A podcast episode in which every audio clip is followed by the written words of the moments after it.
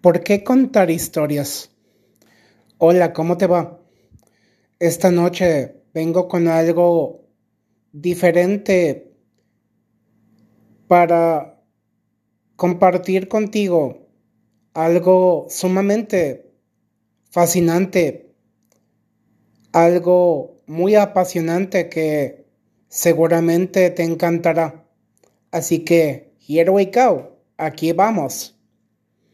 ¿Por qué contar historias?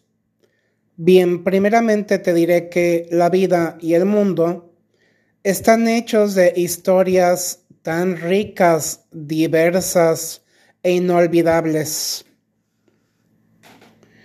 Las historias producen un fuerte sentido de identidad y pertenencia.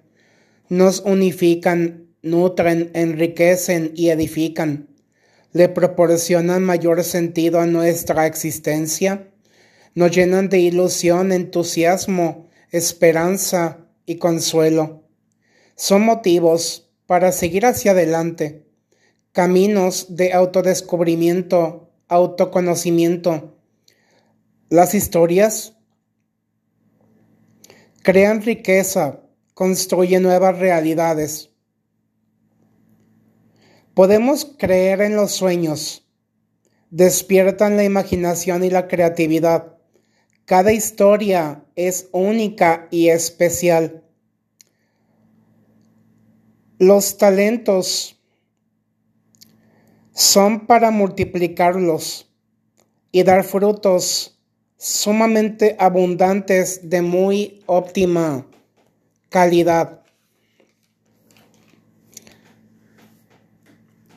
Tú y yo estamos plenamente llamados a asumir responsablemente esta misión que nos ha sido encomendada a cada uno en la vocación tan particular que nos fue concedida.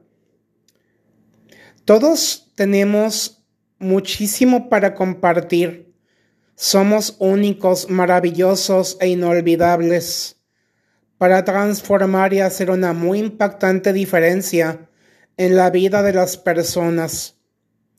La vida es para donarla gratuitamente, aprovechando al máximo cada talento.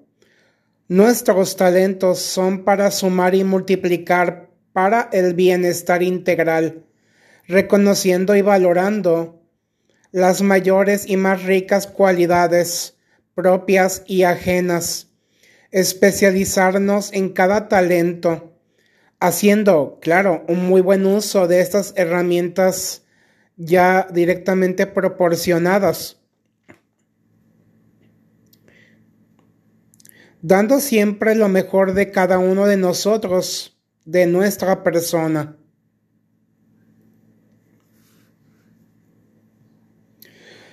Los talentos manifiestan o más bien los manifestamos con el ejemplo. Las acciones poseen la mayor influencia. Somos personas grandiosas en permanente estado de construcción. Los talentos fomentan el espíritu de servicio.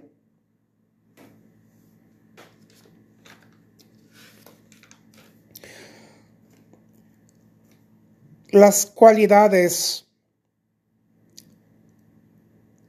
que nos proporciona por igual el ser storytellers, según el método Feynman, autoconfianza, empatía, es decir, la escucha atenta y activa, ser muy selectivos con los métodos estratégicos, pasión, amar y disfrutar lo que tú y yo somos y lo que hacemos, el arte de ser verdaderos autodidactas. Ver el lado positivo, el lado amable de las cosas, que viene a despertar e impulsar toda nuestra creatividad, cultivando los hábitos de la humildad y la gratitud, así como de la mayéutica socrática, que es la capacidad de aprender de todo y de todos. Ánimo, paz y bien.